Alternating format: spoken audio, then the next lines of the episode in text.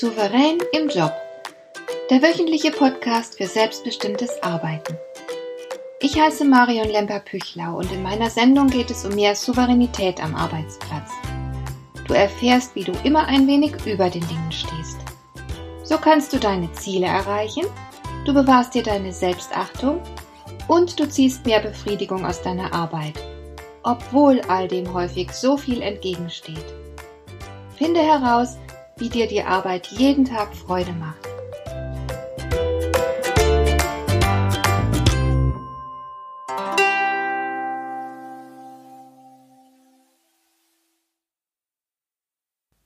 Es fällt auf, dass ich in meinen Coachings immer wieder mit dem Problem des Delegierens zu tun habe.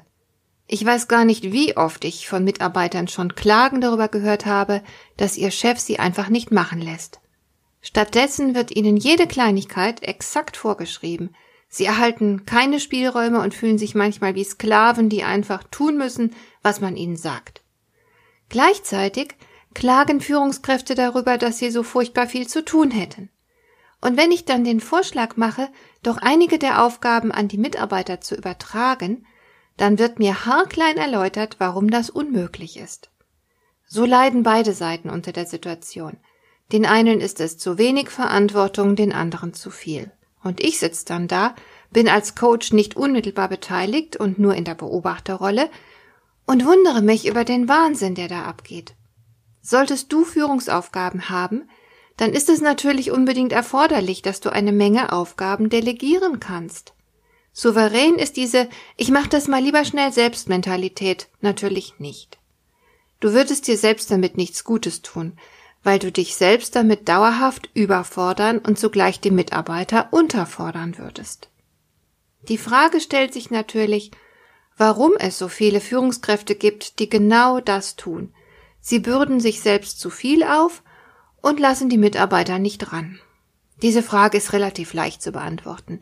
In der Regel kommt die fehlende Bereitschaft zum Delegieren durch mangelndes Vertrauen zustande. Führungskräfte, die nicht genug delegieren, haben zu wenig Vertrauen in ihre Mitarbeiter. Es kann sein, dass sie Angst haben, die Kontrolle zu verlieren nach dem Motto, wenn ich diese Aufgabe delegiere, wird sie nicht anständig erledigt. So entstehen Probleme und die fallen letzten Endes immer auf mich als Führungskraft zurück. Dann stehe ich blöd da, also mache ich's lieber selbst, dann weiß ich, dass es ordentlich gemacht ist. Hier ist das Motiv blanke Angst. Wenn ich's nicht selbst mache, geht's schief und ich muss es dann ausbaden. Und manchmal ist noch eine andere Art von Angst im Spiel, nämlich die Angst davor, wirklich führen zu müssen. Es ist ja so leicht, sich in all dem Kleinkram zu verlieren. Man hat dann ganz schnell für nichts anderes mehr Zeit. Man tut die Dinge, die scheinbar dringend sind, dabei aber nicht besonders herausfordernd. Und dann bleibt eben keine Zeit für Wichtigeres, das womöglich herausfordernd ist. Also arbeitet man vielleicht lieber an einer hübschen Excel-Tabelle obwohl das auch ein Mitarbeiter gut übernehmen könnte. Aber dann hat man eben keine Zeit mehr für dieses wichtige Mitarbeitergespräch, das heikel werden könnte.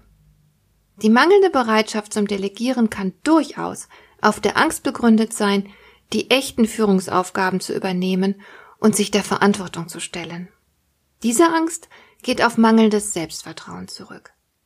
Aber es gibt neben der Angst auch noch einen anderen häufigen Grund, nämlich Überheblichkeit.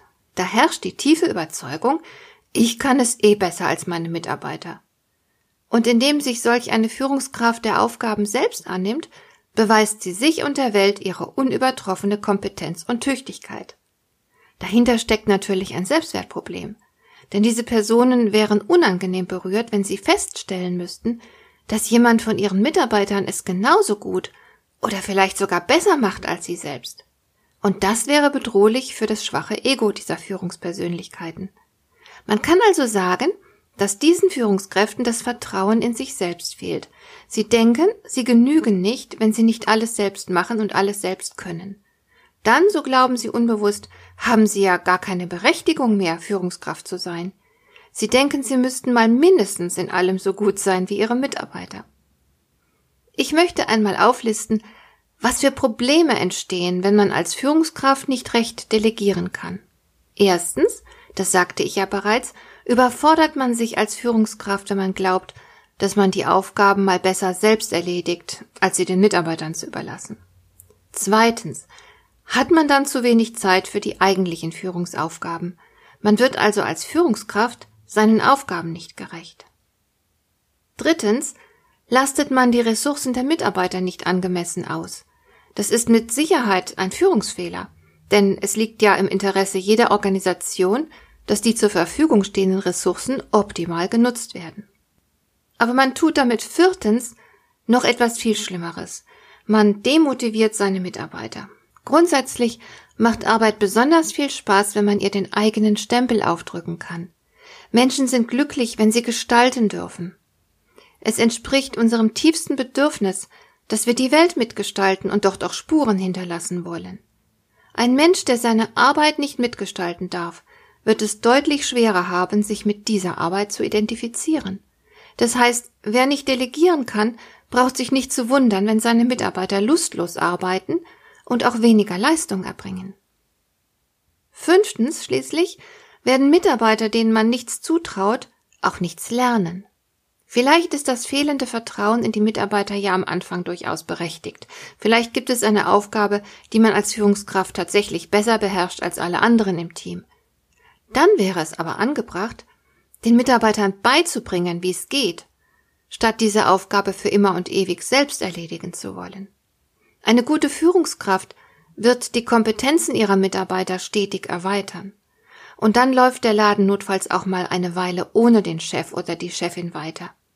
Meine beste Freundin hat ein Geschäft mit knapp 20 Angestellten.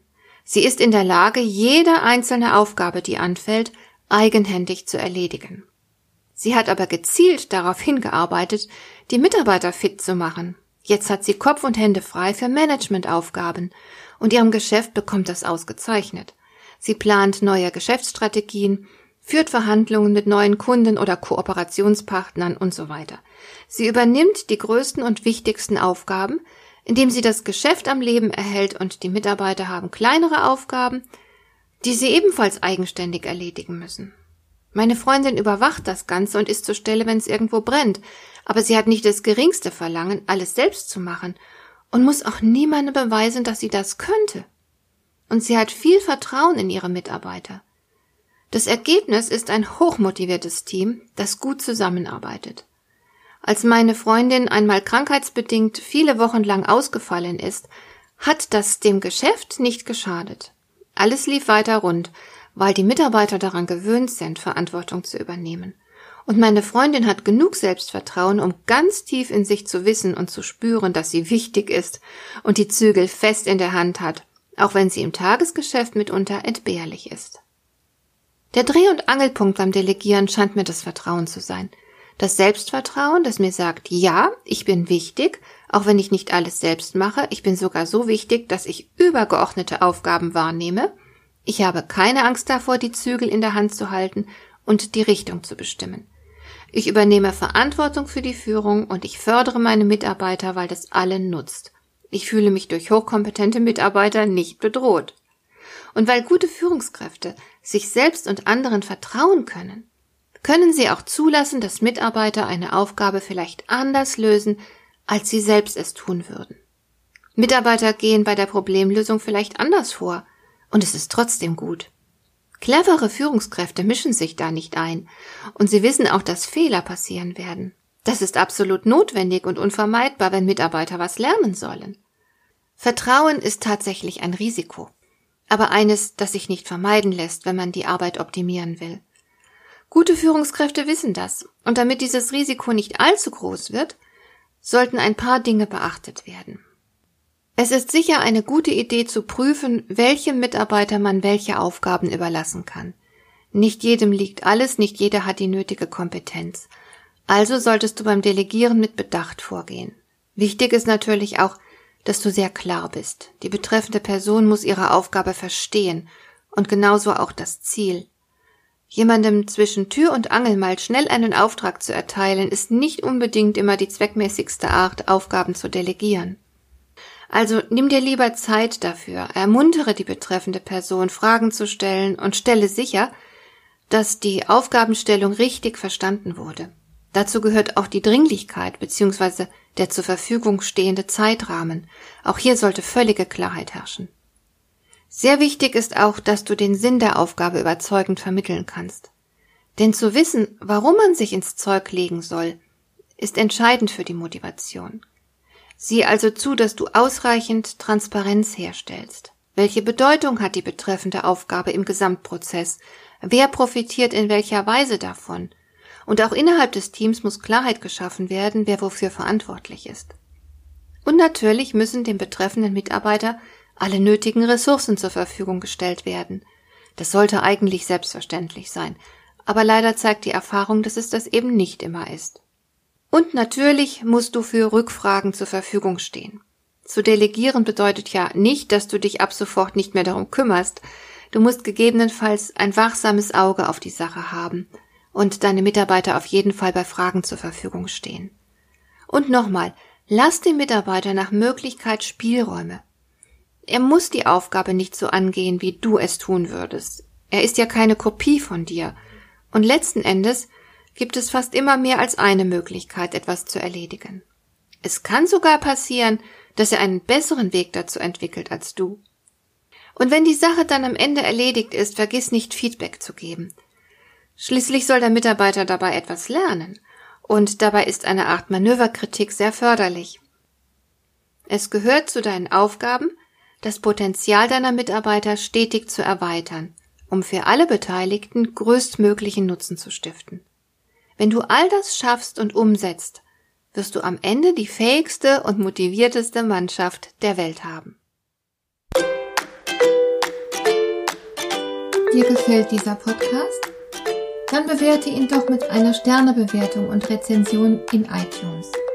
Das hilft einerseits, diese Sendung noch weiter zu verbessern und andererseits, sie für andere Interessierte noch sichtbarer zu machen. Besuche auch meine Webseite lemper-büchlau.com. Dort findest du ein paar nützliche und kostenlose Downloads, die dir weitere Anregungen für deine Arbeit liefern. Das war die heutige Ausgabe von Souverän im Job. Schön, dass du zugehört hast. Ich wünsche dir viel Spaß und Erfolg bei der Gestaltung deiner Arbeit.